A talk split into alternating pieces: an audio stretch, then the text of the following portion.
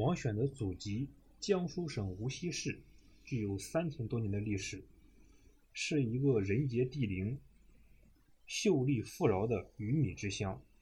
自古名人辈出，从古代的顾恺之、李绅、徐霞客、顾宪成，到近现代的薛福成、华恒芳、刘半农、徐悲鸿，再到当代的周培源、陆定一、荣毅仁。钱钟书，人文荟萃，灿若星辰。王氏是无锡有名望的大家族，老宅在无锡城中凤光桥附近，被称为城中王氏。到清朝，一共出了三十二位进士。王选的曾祖父王曾，清朝同治年间中了进士，成绩优异，名列二甲第六十名。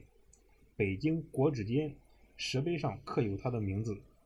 王曾后来官至福建主考，王家祠堂中供奉着王曾的牌位，每逢他的生日忌日，全家人都要燃香祭奠。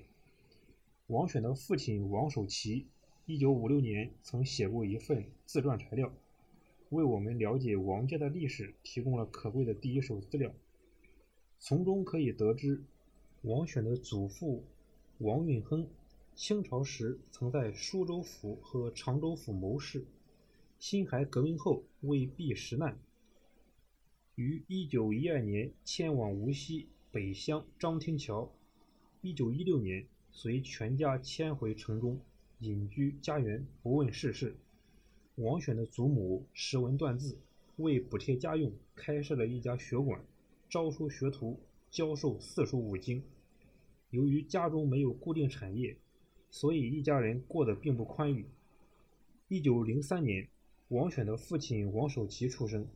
由于晚年得子，又是唯一的儿子，王选的祖父母对王守祺格外宠爱，自幼教其习读古书。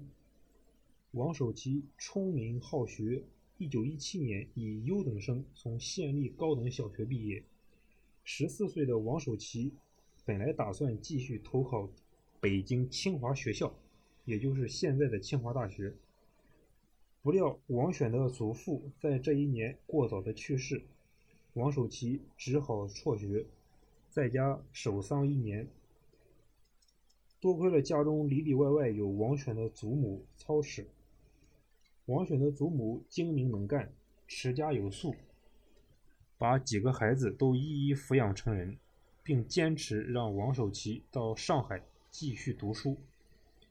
一九一八年秋，王守祺考入交通部上海工业专门学校附属中学。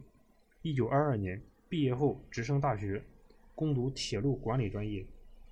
一九二六年毕业时，学校已改称交通部南洋大学，也就是现在的上海交通大学。与王守祺。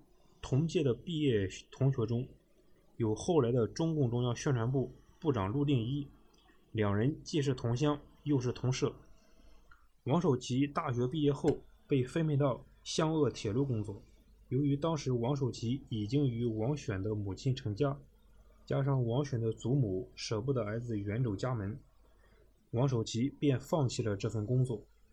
经人介绍，到上海新通工程贸易公司谋得一个职位。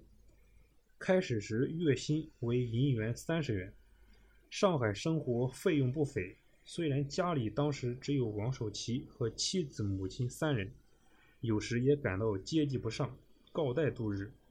好在王守祺任职的新通工程贸易公司做的是机械工程方面的进口贸易。抗战以前，生意兴隆，王守祺工作踏实，恪尽职守。几年后，收入渐渐充裕。一家人日子才好过起来。王选的母亲周淼清原是王守奇的表姐，两人自幼订婚。周家也是无锡书香门第。王选的舅舅周伯福曾写过一篇题为《我的补充叙述》的回忆材料，从中可以得知周家的发展渊源。王选的外曾祖父周世锦做过江苏沭阳县训导。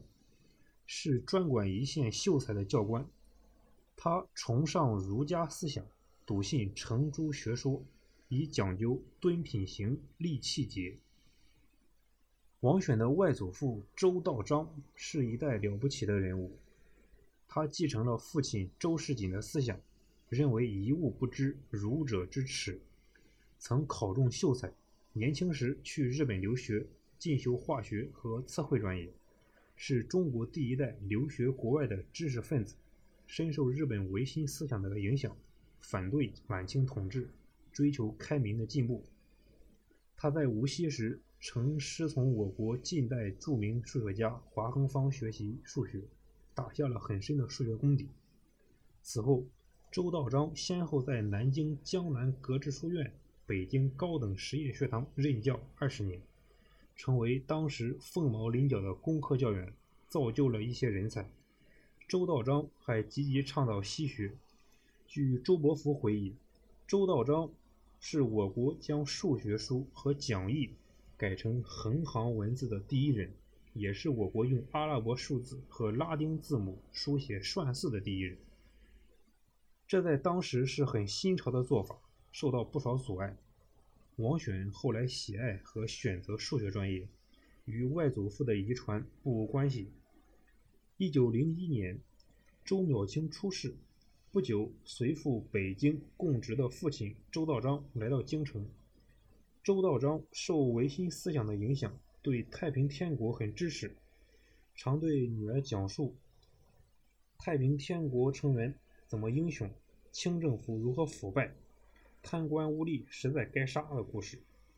他不许王选的母亲和姨妈缠小脚，甚至王选的舅妈嫁过来后，也让他把缠好的小脚放开了。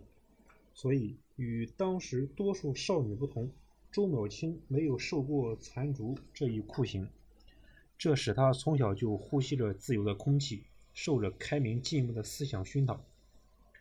周淼清长大后被送到。北京著名的教会学校贝满女中读书，周道章还一度计划送周淼清到法国勤工俭学。后来因周淼清与王守祺定了亲，而王守祺的母亲不赞成女孩子读太多书，周淼清没有读完高中便中断了学业。一九二一年四月，温婉清秀的周淼清嫁到了上海王家。聪慧的他依然喜爱读书，关心时事，自有一派大家闺秀的气质。在王选的记忆中，还有几个学者型的亲戚对他产生了不同程度的影响。王选的舅舅周伯福年轻时考入年轻时考入培养外交人才的北京医学馆学习英文，毕业后几经辗转，到国民政府的外交部任职。他为人正派，工作勤奋。后来乘坐驻比利时使馆一秘和驻墨西哥使馆爱秘，精通英文、法文和当地语言。周伯福对中国古文字和历史也很有研究，把业余的时间都投入到了古文字研究上，曾写成专著准备出版，但书稿在文革中被销毁，成了一件憾事。王选的姨父庄前鼎是老清华毕业生。曾赴北京麻省理工学院留学，回国后长期在清华任教。新中国成立后，担任动力机械系主任，对中国煤的分类很有研究。庄前鼎教育子女也很成功，他的四个孩子都考上了清华大学。王选的姑父李太云，上海交通大学毕业，曾到美国留学，回国后在交大做系主任，因为学的专业是机械。